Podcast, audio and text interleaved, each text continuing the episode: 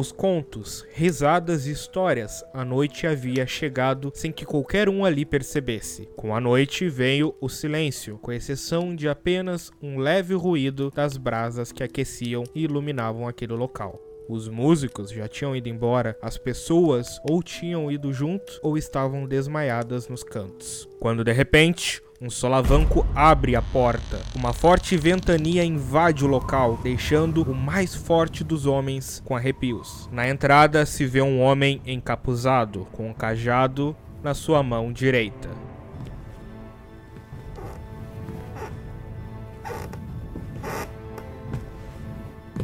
Procuro guerreiros dispostos a embarcar numa viagem suicida, cujo objetivo é a permanência do próprio tecido da realidade. Há alguém nesta lixeira que se habilita a tal feito? O taverneiro, impressionado e insultado com a presença dessa figura, pula imediatamente para trás do balcão e puxa consigo uma lança e aponta para o sujeito. Eu não serei insultado em minha própria taverna por uma figura tão decrépita. Você disse suicida? De quanto estamos falando em moedas de ouro? Ouro! Você fica tão preso a algo tão supérfluo quanto uma moeda de valor monetário? Ué, o que mais? Estou falando do próprio destino desta realidade, o próprio tecido que nos cerca e que nos traz à tona. Papurado. Parece até um padre falando de salvação. Se achas que não é capacitado para tal feito, apenas saia de minha presença, imundo bárbaro. Você vem até o bar e quer que eu saia? não. Meus senhores, quanto alvoroço. Pelo amor de Deus. Que tal a gente pedir no hidromel? E aí sim a gente pode conversar sobre o quanto isso é importante. Porque o senhor, caso não tenha percebido, está atrapalhando a nossa reunião amigável. Isso não é legal e não muito educado. Tudo bem? O encapuzado olha de um lado ao outro na taverna, vendo as pessoas deitadas. Um ou outro que tem um pouco de recuperação de consciência levanta a cabeça para ver o que acontece, logo para deixá-la cair nesse seu descanso forçado. O homem encapuzado ri na presença dos que lhe confrontam.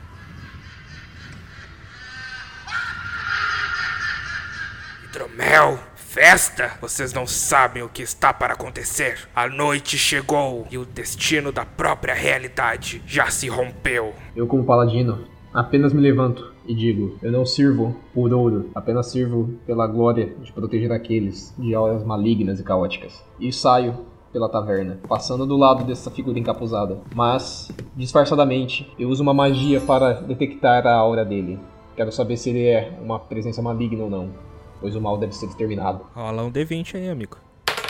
Caraca, eu tirei 12, mais meus 8 de atributos. Cara, é uma incógnita quando tu olha pra esse cara. Tu não consegue identificar a presença do mal que tu conhece, mas também tu não consegue ficar confortável perto dele. Tu sente algo que tu nunca sentiu antes. Eu apenas acaricio e seguro levemente o cabo da espada e paro atrás dele enquanto eu olho para os meus dois companheiros de viagem. Meu olhar esboça um pouco de preocupação e confusão também. Eu quero passar para eles que eu não consigo entender o que aquele ser é, a não ser uma pergunta neutra. O taverneiro, já impaciente com tudo que acontece em seu estabelecimento, pula por cima do balcão novamente, se estendendo e avançando em cima do homem encapuzado. Já chega de tanta afronta, saia imediatamente de minha taverna! E num ataque voraz, ele avança com a lança para cima do encapuzado. Ataque de oportunidade, tô nas costas dele. Vocês acham mesmo que podem competir contra mim?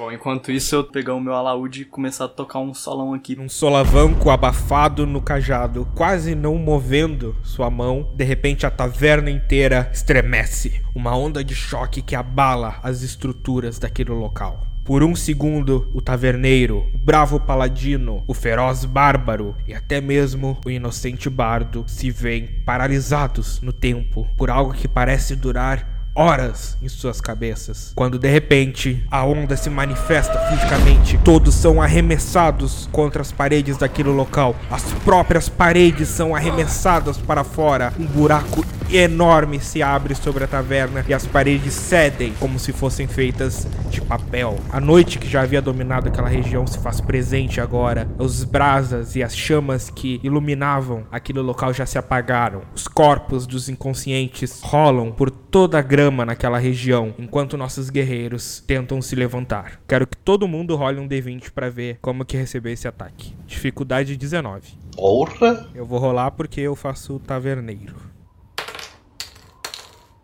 Falhei muito. Caraca. Foi três. Putz, 18. 20! 9. Quando a poeira começa a baixar, com apenas aquela figura encapuzada, ainda intocável em sua posição, pode-se se ver uma armadura reluzente entre as escombros. O paladino, que se preparava para um ataque, foi pego completamente de surpresa. Com a posição desfavorável, ele acaba por bater a cabeça e desmaiando em meio à onda de explosão. O taverneiro até que tinha uma boa resistência para aguentar o impacto da onda, porém, como acabou por pegá-lo de frente, ele recebeu a maior parte do ataque, batendo no balcão, nas garrafas em tudo mais que tinha às suas costas, acabando por estar inconsciente também no meio da grama. O bardo que se preparava para tocar uma música para tentar acalmar o ânimo de todos que estava foi pego completamente desprevenido. Ele foi lançado por cima das mesas, acabou batendo numa vidraça e tendo uma parte da parede derrubada em cima de si. Agora, Doug, como tu tirou 20, tu tem o prazer de narrar o que aconteceu com o Bárbaro. Depois da onda de impacto, o Bárbaro ele sentiu o impacto batendo forte nele. Ele conseguiu prever a tempo e usou seus machados numa posição de, de cruz para poder se defender do impacto e ainda se manteve em pé. Com isso, depois dele ter percebido a destruição em volta, ele olha pro estranho que lançou o feitiço e fala: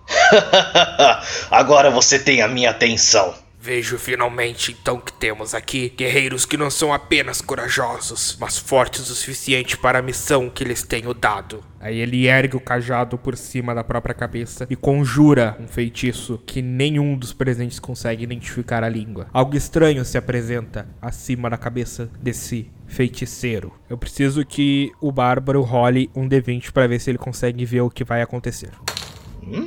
Deu pra passar. O bárbaro, logo se preparando para o seu contra-ataque em defesa daqueles que estavam com ele, vê que acima da cabeça do encapuzado surge uma esfera. Só que é uma esfera estranha porque ela não aparece refletir a luz, do contrário, ela parece pegar a pouca luz que há das estrelas e da lua e um pouco do que há da brasa no chão de uma chama que já não existe mais e sugá-la para dentro de si. Antes que o bárbaro conseguisse virar de costas para fugir, ele é imediatamente sugado, enquanto ele vai vendo escombros, partes dos prédios, até mesmo bêbados inconscientes sendo totalmente sugados para essa esfera.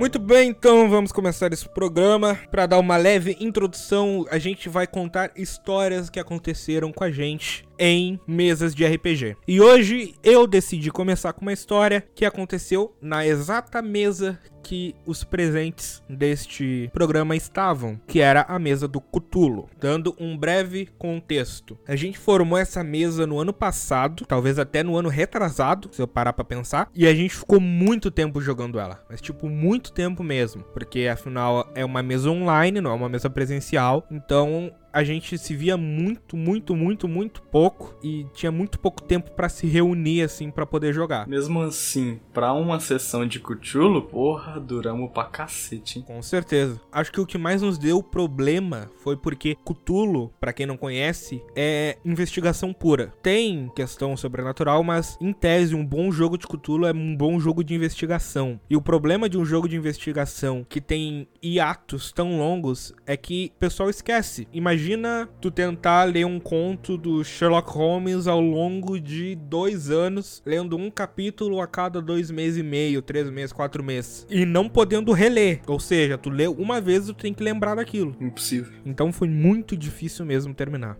Mas vamos ao contexto. Não vou me alongar muito aqui porque era o final da campanha, era o último episódio, a última sessão. Mas basicamente a gente tinha descoberto o nosso objetivo, o que, que a gente precisava fazer para impedir que o mal acontecesse. E a gente tava nos finalmente. O meu personagem, que era um médico legista, ficou responsável por fazer um símbolo no chão para banir as criaturas que estavam atacando o grupo. E aconteceram algumas reviravoltas e etc. Tamo na situação em que o meu personagem está quase terminando de desenhar esse símbolo. Coisas acontecem, os monstros, as criaturas nos cercam. Tem um personagem de um amigo nosso que não está aqui presente hoje que acaba ficando sem as pernas, se eu não me engano. A gente tudo desarmado, não tem como contra-atacar os bichos, todo mundo cansado. E aí o Felipe, que foi o mestre da sessão, fala: Cast, rola um D20 para terminar o símbolo. E meus amigos, creiam você ou não, sim, exatamente o que vocês estão pensando. Eu tiro um no D20.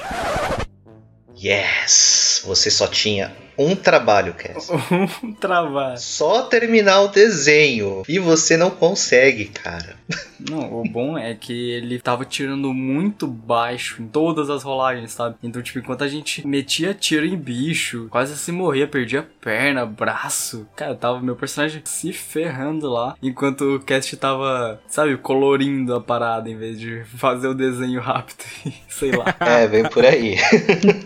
sabe quando você pincela devagarinho assim? Ele deve estava tipo daquele jeito. Não, não, foi incrível, tipo, ninguém esperava. E para vocês terem uma ideia, dentro das nossas sessões online a gente usa um sistema de rolagem de dados que quando o cara rola o dado, todo mundo que tá logado vê, não tem como o cara esconder o dado. Então tu imagina a reação do pessoal quando caiu na tela de todo mundo D20, não sei o que, não sei o que, 1. Eu admito que a hora que eu vi o C1 me deu um desespero. Eu queria que vocês se ferrassem, mas aquela hora me deu um aperto no coração de nossa, vai acabar assim? Porra, Cast, confia em você, mano. Cara, Hora que o mestre chega a torcer pelos jogadores. eu lembro o que, que tu narrou que aconteceu com o meu personagem. Ah, cara, aconteceu nada demais não, deu tudo certo. Você só perdeu a pedra e vocês ficaram na merda porque você não conseguiu terminar o círculo do ritual. Exato. Pra você que tá ouvindo entender, pra desenhar esse símbolo tinha que ter um artefato específico. Quando eu tiro um, meu personagem ele simplesmente deixa escorregar da mão dele esse artefato e ele cai para trás de onde estão os bichos. Ou seja, pra recuperar, teria que ultrapassar os monstros. Só que pra acabar com os monstros, precisava terminar o símbolo. Não, pra acabar com os monstros ou não. Pra acabar com os monstros, com a estrutura inteira caindo, pegando fogo, o Otto com sem as pernas, se arrastando que nem um maluco tentando fugir dos bichos.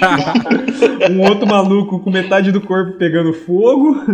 Cara, foi maravilhosa a situação. Não, o legal é que, tipo, nessa campanha, o Doug, ele acabou se virando pro lado dos cultistas. Traidor. Cultistinha pra você, tá? Cultistinha. Exato. Só que alguma coisa que eu não me lembro agora tinha lá que ele não poderia usar os poderes dele de cultista. Então tava o Doug desesperado, porque todas as cartas que ele tinha eram inúteis. Tava Doug full arrependimento de ter retornado. Por que que eu votei? Pensei naquela entrada super triunfal, né? Poderoso, cheio das magias obscura, né? Aí começa a conjurar magia, aí, né, a nossa inimiga lá fala: Você não tem poder aqui, meu amigo. Falou com a voz do Saruman. You have no power here. Exatamente, Sauron momentos. chateado, cara, chateado.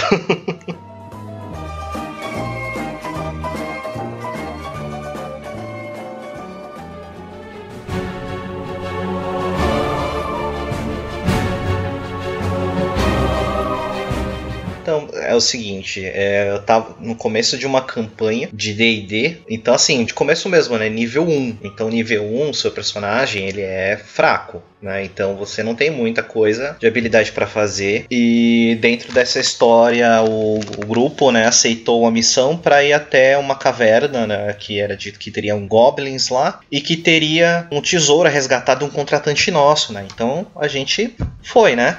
Eu jogando de bardo, mais papel do grupo, né? Porque bardo de começo, assim como o feiticeiro também, toma pancada já morre, né? Aí a gente encontrou um grupinho de goblins, né, no meio do caminho e a gente precisava enfrentar eles, né, para poder ultrapassar. A gente viu um cavalo morto lá. E a gente foi pra luta. Aí o bárbaro, como sendo sempre bárbaro, né, ele foi correndo em frenesi na frente, na loucura para poder matar os goblins, né? E beleza. Só que no teste para poder acertar o goblin, o cara me tira um. Aí nesse momento eu pensei, pô, ferrou, né? Aí o bárbaro dele acertou a espada no chão, a espada ficou presa e ele ainda tomou dano porque ele se machucou na espada. Boa. Caralho, que um filho da puta. Lascou, né? Aí nisso, o ladino tava oculto na floresta para poder atacar também, né? Ele me tira dois. A corda do arco dele quebra e ele também é ferido. E tinha só mais um mago que tava do meu lado e eu, né? De, de bardo ali. Eu pensei, ah, sei lá, eu vou tentar curar o bárbaro que tá lá na frente, né? E eu fui, usei a magia na cura pela voz, curei ele, um pouquinho que deu. Aí o feiticeiro começou a conjurar uma bola de fogo, porque afinal de contas, feiticeiro não faz nada do que bola de fogo, né? Aí no próximo turno, eu pensei, sei lá, o bárbaro vai dar uma de Conan, né? Vai deixar a espada, vai dar porrada. Não, ele tentou puxar a espada de novo, caiu dois no dado. Aí ele tentou puxar de novo a espada, a espada escorregou na mão dele, ele caiu de costas no chão e um Goblin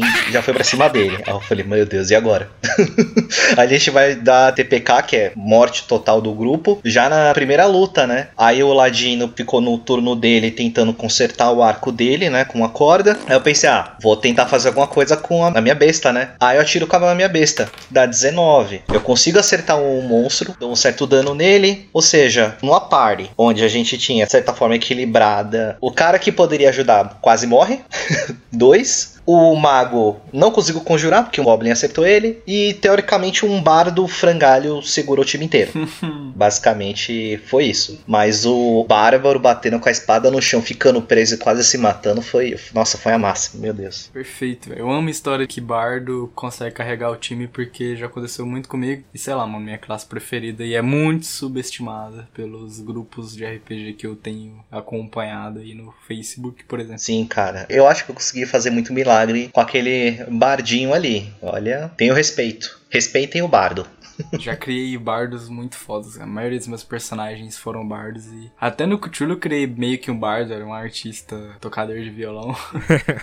Nunca subestime um bardo. Exatamente, respeita o bardo, pai. Na verdade, nós não podemos subestimar um orc bárbaro com inteligência 4. eu tenho medo desse aí, tenho muito medo. Não, veja a história, irei começar a contar. Um amigo meu, pró de jogar de mago, mago full grimório, manjava pra caraca, não só jogava só fireball, resolveu jogar de orc bárbaro. Veja bem, criou um bárbaro forte e parrudo com inteligência 4. Nosso amigo, que jogava apenas de guerreiro, zero cérebro, vulgo nome Carlos, fez um mago Mago Full Fireball. Começamos a jogar uma campanha maravilhosa. Tudo fucking enigma que acontecia. O mago deixava porra do enigma, caía pra porrada com míseros 14 de vida e o orc bárbaro ficava parado tentando resolver. Tudo em perfeito equilíbrio, como deveria ser. Perfeito equilíbrio, cara.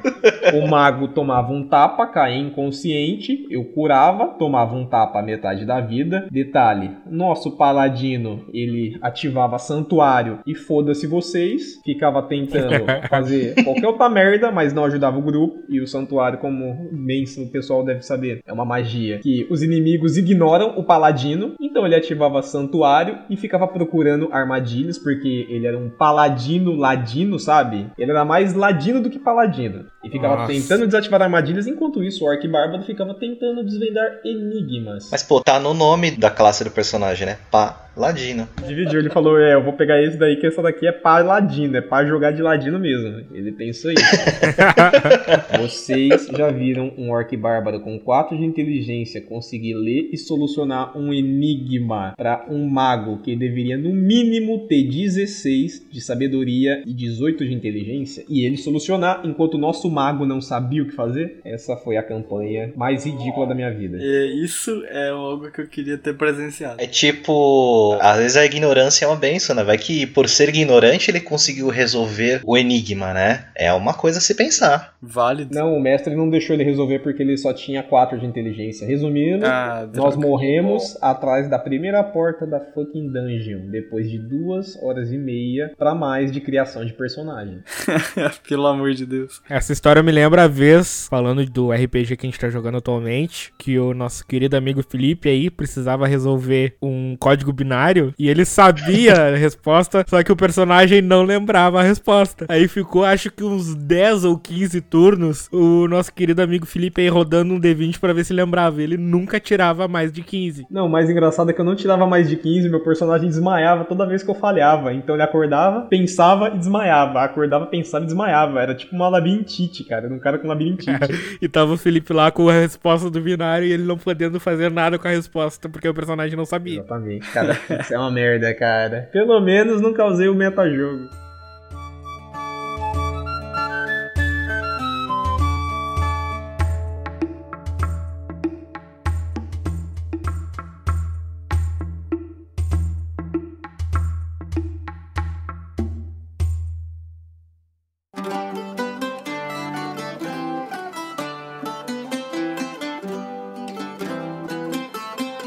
Essa foi histórica, cara. Foi a primeira vez que eu tava mestrando uma sessão pra um grupo de pessoas. Porque antes eu só tinha mestrado pra um cara só, pra eu aprender a jogar e tal. E aí eu tava com os meus amigos, mesa presencial, meus amigos da escola. E aí era D&D Basic. Eis que eu inventei o meu próprio universo de primeira, nada muito complexo, mas lá tinha suas histórias, tinha muita coisa que compunha ele de outros RPGs, tipo, tinha uma época que a gente jogava uns RPG, entre aspas, de WhatsApp, então muita coisa desse universo veio de lá. Bom, eu tinha cinco jogadores na, nessa minha mesa, e os cinco eles eram soldados de uma cidade chamada Dundeia. Dundeia era uma cidade nobre, ela era governada por um, um rei foda, cheio de história, aqueles rei guerreirão e tudo, era uma cidade bem mágica, uma cidade que tinha uma energia mágica que recorria sobre toda ela, assim, era uma cidade bem bonita e muito rica. A fonte de energia dela era uma pedra mágica que ficava no topo da torre do castelo, assim, um negócio bem classic, sei lá. E era uma pedra azul muito valiosa e de um poder muito absurdo que eu não me recordo da história dela, mas ela era uma fonte de poder muito desejada por todas as outras cidades, só que Dundee era muito forte e conseguia proteger. Essa pedra inclusive criava um campo de força em volta da cidade. Ela era muito boa mesmo pra cidade. Só que uma vez, um Lich, ele invadiu a cidade através de teleporte e começou a invocar uma chuva de bolas de fogo dentro da redoma de campo de força da pedra. E ele também ressuscitou os mortos dos cemitérios da cidade, que ficava atrás da igreja. Então a cidade virou um caos total. E era noite, então os soldados, nessa hora,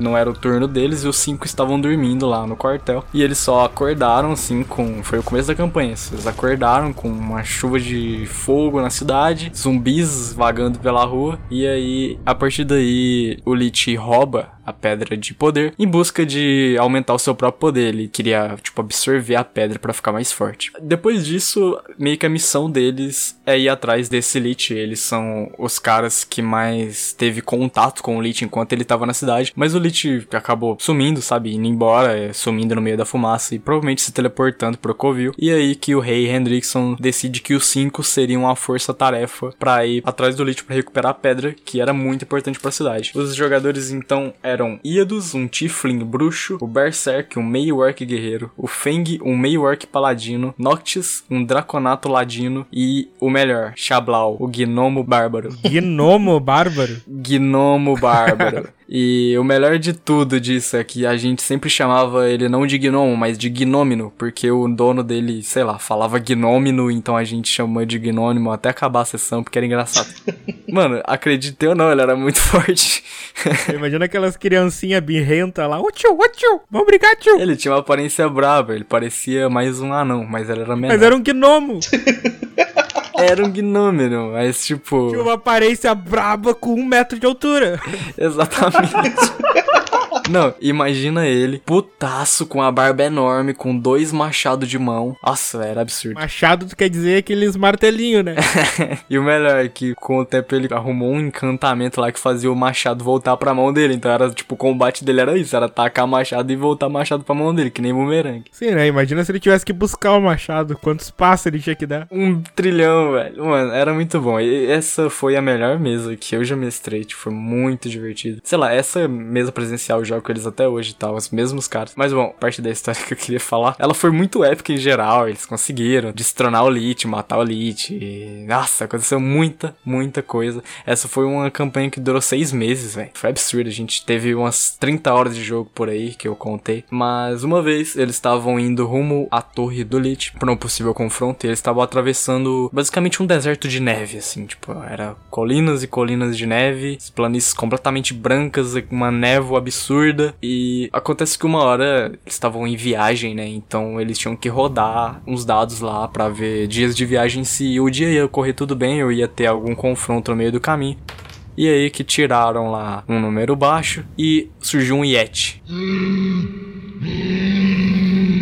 Correndo de dentro de uma caverna que eles estavam passando por perto. E esse Yeti veio louco pra cima deles. E aí que o primeiro que teve a iniciativa, a gente nem chegou a rodar a iniciativa. O Iedo só falou, mano, vou tacar uma bola de neve. Iedo é o bruxo. E aí que ele vai e me tiram um pra tacar uma bola de neve no Yeti. Só que como eu não tava nem um pouco afim de botar um confronto nessa hora, porque, tipo, a gente já tinha acabado de sair de outro confronto que tinha sido muito da hora e, sei lá, eu botei o Yeti ali pra encher linguiça porque eles tiraram um dado ruim, né? Então eu queria mais que fosse pra eles derrotarem aquela porra logo e meter o pé. E só que tomou umas porradinhas ainda pra, né, para não passar em branco. Eis que eu digo que a bola de neve passou longe da cabeça do Yeti, acertou muito, o Yeti até deu uma risada assim, e que ela bateu numa colina, na colina que tava a caverna do Yeti, e desencadeou uma avalanche que veio e desmoronou tudo em cima do Yeti, e o Yeti morreu.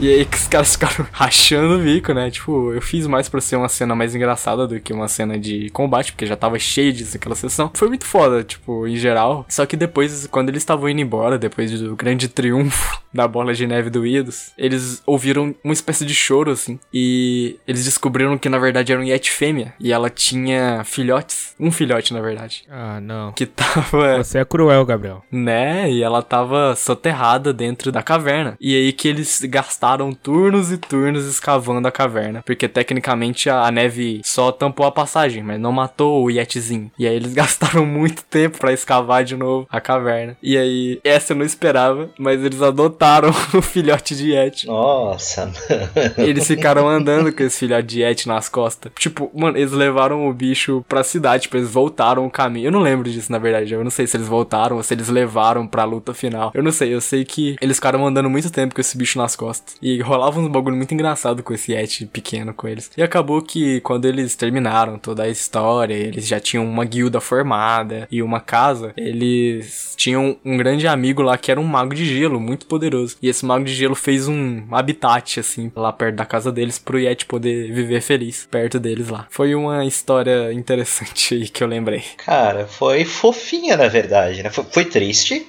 Mas É, foi mataram fofinha, a né? mãe do Yetizinho. É, agora eles foram as mamães.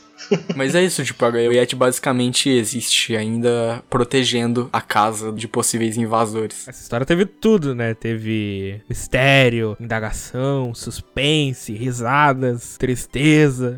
a história do Yeti é muito boa. Mas em geral foi uma campanha toda muito foda. Mas vai me dizer, isso aí foi improvisado, né? Ou tu planejou desde o começo que tivesse. Mano, improvisadíssimo, mano. Era que quanto que eu ia imaginar Yeti, velho. Eu pensei, o primeiro bicho de neve que veio na minha cabeça ali foi Yeti, tá ligado? E aí eu falei, ah, tem um Yeti aí, mano. E depois foi puro no improviso. Assim, tudo derivado daquele um que o Iedas tirou, o nosso bruxo. Tirando um pra acertar uma bola de neve em um Yeti, o que não ia dar nada de, sabe? Ia ser totalmente inútil na lógica. Viu? Pra você que reclama de um aí, o um pode te dar um filhote de Yeti. Yes? A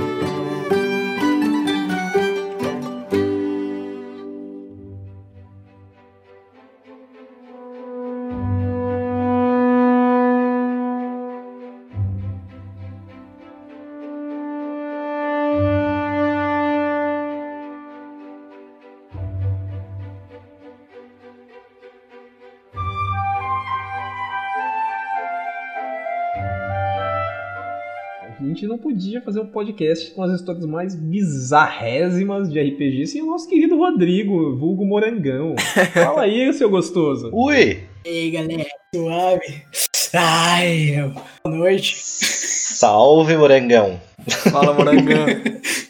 Então, mano, vou começar pelas histórias mais antigonas aí. Época que a gente começou a fazer uma campanha lá de Vampire Masquerade. Caralho, mano, faz muito tempo. Foi quando o Lip ainda tinha o cabelinho de emo.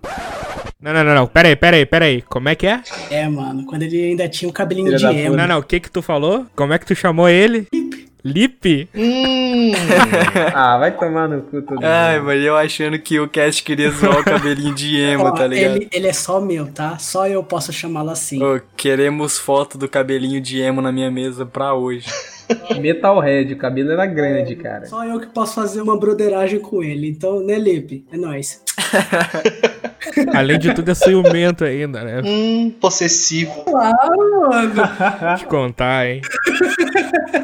Então, continuando. A gente começou a jogar o RPG e tal. eu tinha criado o meu primeiro personagem. Foi o raizão de tudo. Foi um Nosferato com virtude de cavaleiro. Foi a coisa mais bizonha possível. Um feio dos infernos com uma virtude bem cavaleiresca e tal. A aparência não é tudo, hein? Ah, ô, show de bola, cara. Tipo, eu ofuscava, chegava perto dos caras e reverenciava a galera.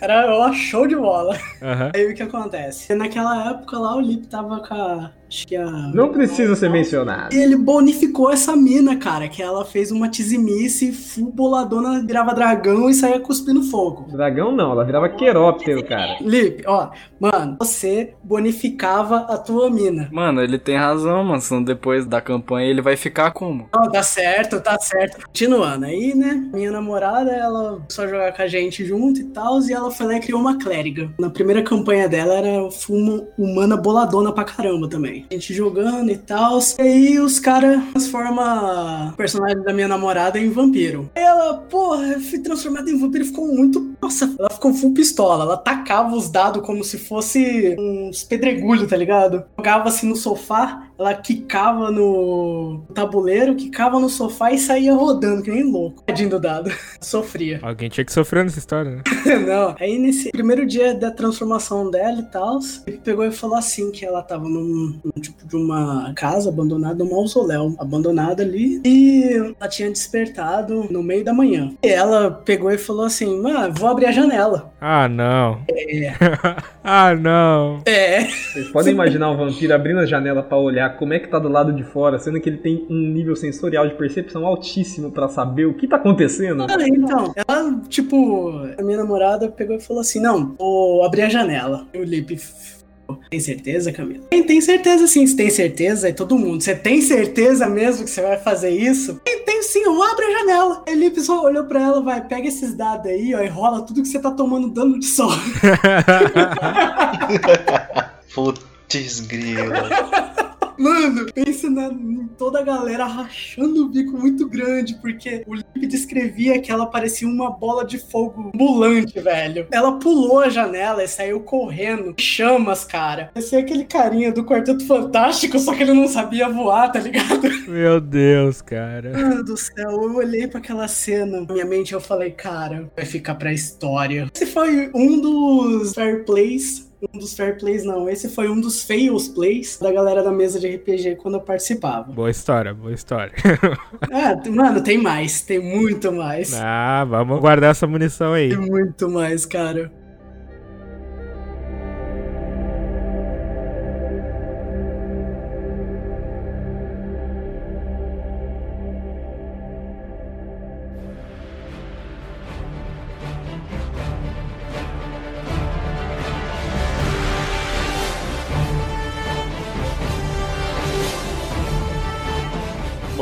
Tava jogando um sistema, era, sei lá, velho, um sistema muito doido que o mestre arrumou lá, que era basicamente um D&D, mas meio inspirado em Game of Thrones, sei lá. Mas o negócio era mais focado em dominar reino e tal, só que mesmo assim a gente tinha uns conflitos políticos, às vezes muito loucos, e a gente tinha uns personagens muito D&D. E o meu, como quase sempre, era um bardo. E ele foi um dos melhores bardos que eu já criei, velho. Ele era um draconato negro, é chamado Horácio, mas conhecido como Ócio o Negro. Meu Deus. Olha os nomes. Cara, ele era muito foda. Só que ele era, tipo, um personagem fugidamente nihilista. Ele não tava nem aí com a vida dele. Ele já tinha sido completamente arruinado em sua carreira que ele tentou quando jovem, como um bardo. Do tipo bardo mesmo, que toca em taverna e fica rico e essas coisas. Aham. Mas acabou que ele virou, durante mais de 60 anos aí, vagando pelo reino, entre tavernas e estradas. Ele, no máximo, conseguiu virar um maltrapilho que tocava em outra taverna para sobreviver. E ele andava por aí, sem rumo, e tentando buscar boas oportunidades de qualquer coisa. Mas na verdade é que ele já tava cansado da vida toda e ele tava preparado para morrer a qualquer momento ali. Ele já tava muito velho, ele se sentia velho. Ele era um personagem bem amargurado, sério e tudo mais. Mas acabou que um dia os passos dele se cruzaram com um pequeno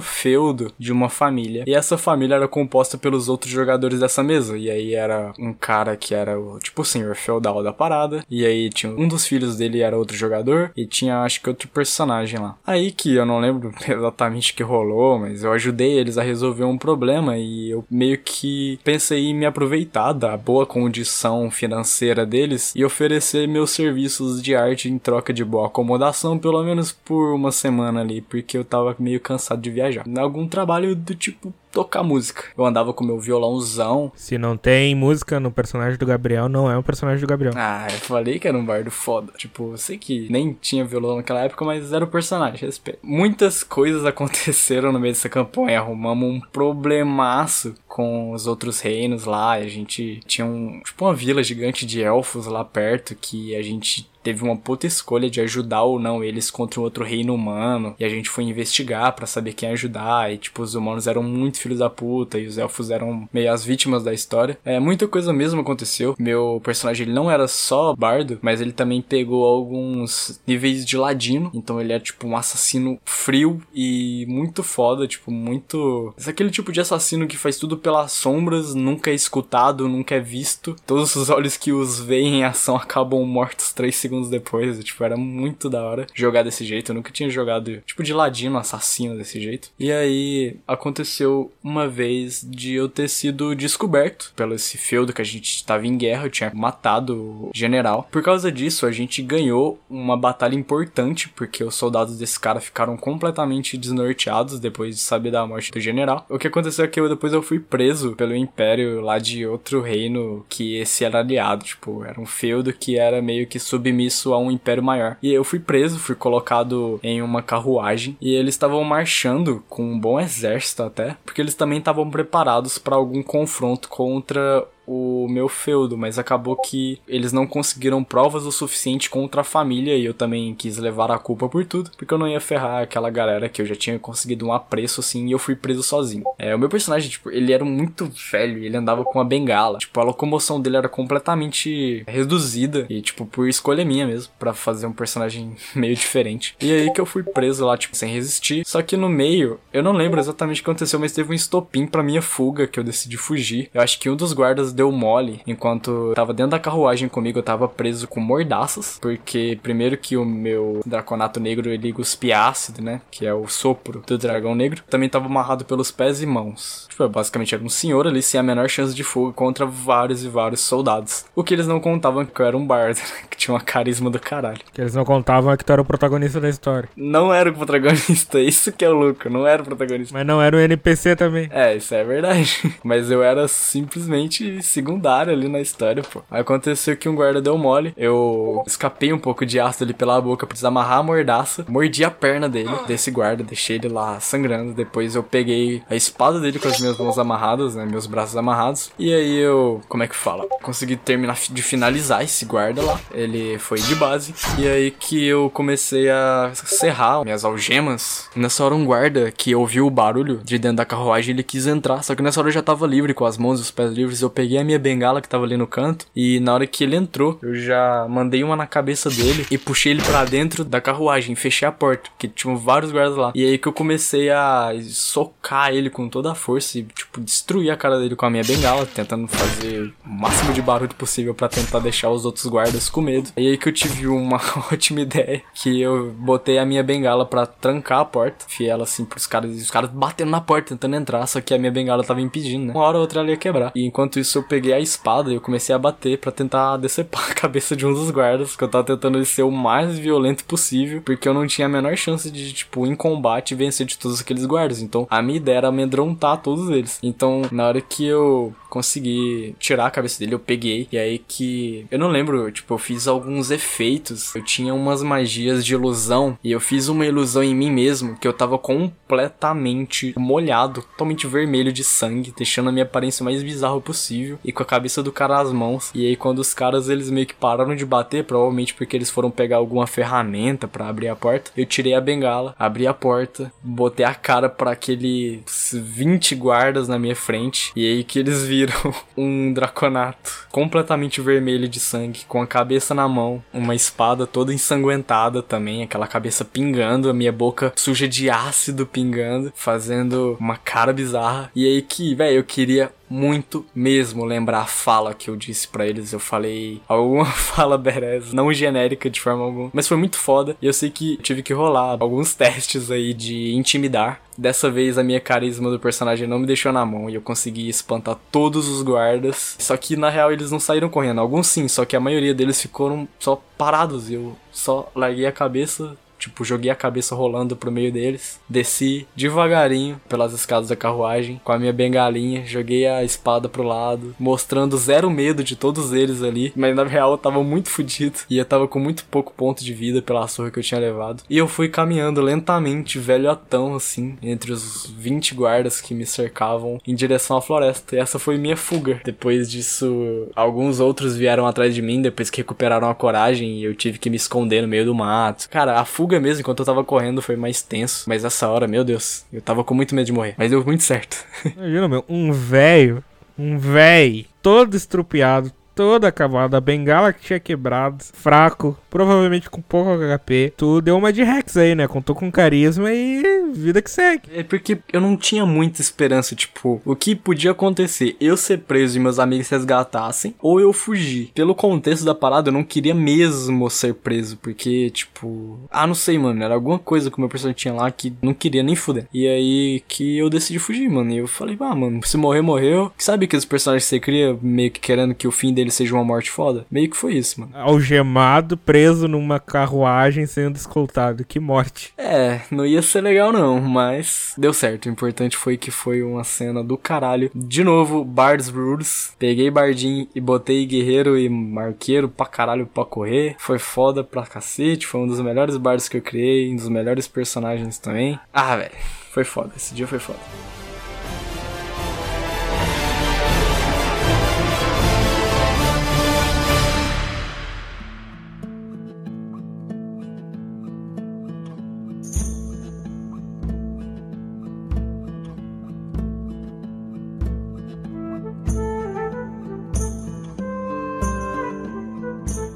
Gente tava jogando um D&D medieval putaço, e era a primeira vez da campanha dele. E daí eu lembro que eu tinha comentado com ele, falei, brother, ah, dá, qualquer coisa, dá uma assistida em umas paradas medieval, pra você pegar um tom, sabe? Pra você incorporar, cara, conseguir entender, cara, mais ou menos o cenário e vir mais familiarizado. Mano, sabe quando o cara, ele, em vez de ele fazer só uma pesquisa pra ele entender mais ou menos como é que é o cenário, ele faz uma busca completa e estuda a fundo até como o pessoal falava na época? Falava em latim no meio da sessão. Sim, cara, foi quase isso, que eu não lembro o que aconteceu, que ele se encontrou com o pessoal e ele solta um Carpe Diem quem sois vós que eu encontro nessa alameda desolada. Cara, ele soltou um poema, um soneto de...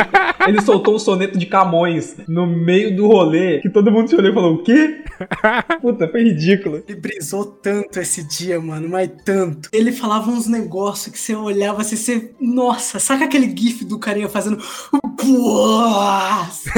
A cada frase que ele falava era um soneto de Camões Camões, cara. Tipo, eu podia colocar o Machado de Assis ali pra ler o que ele tava falando, porque só uma pessoa culta pra caralho, historiador, ia conseguir entender. E a gente perguntava, mano, fala de novo que a gente não entendeu nada. Em vez dele falar, não, beleza, e mudar e falar normal, ele falava de novo com a mesma entonação de época, tá ligado? Isso presencial. Presencial, cara. A gente rachava, tipo, mano, calma lá, não precisa ser assim. Foi muito foda, cara. Deixa o cara, o cara entrou no personagem. Pô, ele entrar no personagem foi ótimo, mano, mas duro que ele confundiu a mesa inteira. Acho foda, velho. Acho top. É- Isso é, parece até eu na nossa campanha, quando o Felipe mandou eu tocar flauta, eu peguei a minha flauta e comecei a tocar aqui no quarto. Ué, foi foda, foi bom. Cara, aquilo foi. É, foi putaça. Esse negócio de palavra difícil também me lembra alguns personagens que eu faço na minha presencial, que eu boto um nome gigantesco e muito bizarro. Vou ver se eu lembro o nome de um que, que eu falei, que eu vou ler pra vocês. Dava o nome do imperador do Brasil, né? Era tipo isso, eram uns quatro nomes. Mano, vocês comem bolinho? Ah, meu Deus, o que que houve? O que que vem? Caraca, não. É, é ridícula. Era um mestre meu, o Bento, que ele mestrava vampiro, né? E a gente. Ele deixou, falou, ó, mano, faz o que vocês quiserem. Vou misturar vampiro com. colocar com o sistema de lobisomem, mago, múmia, o caralho, faz aí. Azar. É, aí todo mundo falou assim: ah, vou jogar de vampiro, né, cara? Normal, né? Não queria complicar. Só que teve o diferentão que falou: eu vou ser a aposta de um caçador de vampiros. Boa. E assim, era da hora a ideia? Era, era super cabuloso. Só que o cara, o ser humano, não era um player muito lá inteligente. Então, vocês imaginam a seguinte cena: um vampiro com a habilidade de ingerir comida numa taverna comendo. O caçador de vampiros, que era super experiente porque ele fez um background poderoso, tipo, ele era o Van Helsing da Idade Média. Ele falou: porra, aquele cara ali, fiquei sabendo que ele é um vampiro, mas ele tá comendo comida, eu vou lá perguntar pra ele. Aí vocês imaginam a cena de um cara, B10, todo de preto, Van Helsing, chegando do lado de um outro homem, olhando pra ele, sentando e falando assim: Ô, você come comida humana? caralho, mano. Foi melhor do que o vou abrir a janela no dia. E assim, cara, ele falou assim: Ei, você come comida humana? Ele tava tentando impressionar o vampiro. Não impressionar o vampiro, não. Ele tava impressionado porque ele tava vendo um vampiro comer uns bolinhos, entendeu? Só que na mente dele, ele não. Sei lá, o personagem não lembrou que vampiros têm essa habilidade. E o mais bacana foi a resposta. Por causa que a hora que ele falou isso, o personagem do outro amigo meu, que era o Shakur Demia, que jogava com vampiro, ele olhou pra ele e falou: Claro que como. Mas no dia que você não come bolinho, se referindo se esse cara era um vampiro também. Você tá entendendo? Começou a rolar ali. O caçador querendo saber se ele comia bolinho pra saber se ele era um vampiro, e o vampiro querendo saber se ele comia bolinho pra saber se ele era um vampiro também. Os dois ficam nessa. Resumo: o vampiro saiu com o caçador da taverna, o vampiro saiu achando que o caçador era um vampiro, e o caçador saiu da taverna achando que o vampiro era outro caçador. Que perfeito. Mano do céu, que sinergia da hora é essa. Não, cara, foi uma, foi uma sinergia de burrice, assim, nenhum dos dois, na hora, tipo, não foi combinado. Eles não combinaram isso, foi na fala mesmo, entendeu? Tipo, ó, não, sou vampiro. Porque quando a gente rolou a ficha, ninguém sabia o que, que o outro era. Mas eu rachei, velho, quando o Bento começou a contar pra nós, né, tipo, depois vai pra frente, porque a mesa não conseguiu render muito, que teve uma entrevista, mas, nossa, o Bento contava de um jeito que eu passava mal. Essa campanha aí, a gente sempre lembra dela como a campanha do bolinho, cara, do, ei, você come bolinho?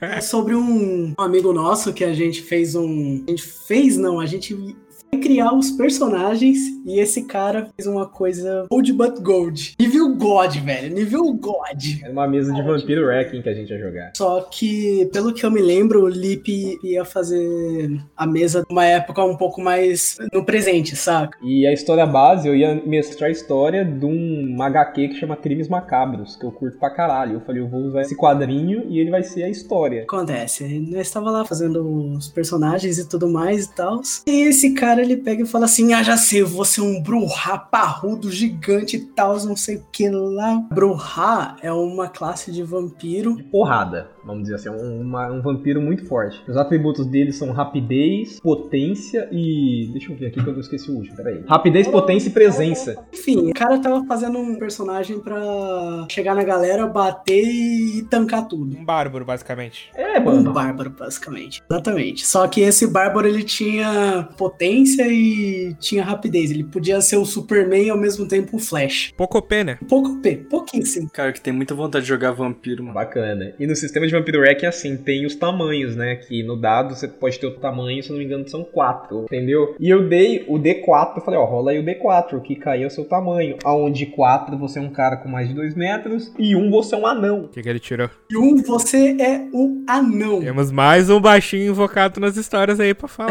O que acontece? esse nosso brother aí, ele tava, tava lá fazendo a ficha dele e tudo mais. O personagem dele era super OP e tal. Chegava nos outros personagens, dava três tapas e solava. Ia solar até o, o personagem preferido do, do mestre. Enfim, esse cara pegou e falou assim: Não, eu quero ele gigante, quero ele parrudo e tal. Foi lá e tirou um 4. Ah, não, mano, tá muito grande. Ser um Bruhá gigante. Não, eu vou jogar outra vez. Foi lá, jogou, tirou um 2. Aí, não, mano, vai ser um Bruhá mediano. Não, vou, vou jogar de novo. Ele jogou, tirou um 3. Não, eu quero voltar pro 4. E aí começou eu e o Felipe. Mano, 3 já tá bom já, mano. Você já vai ser um pouco acima da média e tal. Você já vai bater nos 2 metros e tararã, tá ligado? É, mano, para aí e tal. Não, eu quero voltar a ser gigante. Quero voltar a ser gigante. E o Lipe pegou e falou assim: ó, é a última vez que tu vai rolar. O número que você tirar, o tamanho do personagem é esse. Ele foi lá e jogou e arrancou um. Boa! Isso aí. Eu fiquei pensando assim, ele, nossa, cara, ele vai ser um anão bruhá. O mais legal é que assim, ele falou que a arma dele padrão era um taco de beisebol. Vocês imaginam que o taco de beisebol era maior que ele, cara. Verdade, né, mano? Nossa, ele tinha uma arma gigante, tá ligado? Vocês estão ligados naquele meme que tem na internet que eles pegam a imagem das pessoas e fazem tipo uma mini imagem. Aí tem o mini Kenny Reeves, o mini Coringa. O cara, ele basicamente pegou o Hulk e fez um mini Hulk. Mini Hulk vampiro. Foi a coisa mais bizarra que eu já vi em toda a história da RPG, um anão parrudo bruhá. É isso, as coisas que a gente vê nessas campanhas, nessas sessões desse jogo tão maravilhoso. Muito engraçado, cara, porque, se eu não me engano, era o Lip que tava mestrando essa mesa. E ele começou a contar a história e tal, fazer a campanha e tal. Toda vez que esse cara ia fazer a jogada dele, ele precisava rolar alguma coisa tipo intimidação e tal, porque, nossa, ele chegava no cara. Ele dava no joelho do cara. Mano, não me aguento. Ia atacar o cara com taco de beisebol, mas mirava na batata da perna, tá ligado? Cara, meu personagem é muito ruim, cara. Muito ruim. Ele ficou a sessão inteira emburrado, jogando de cara feia.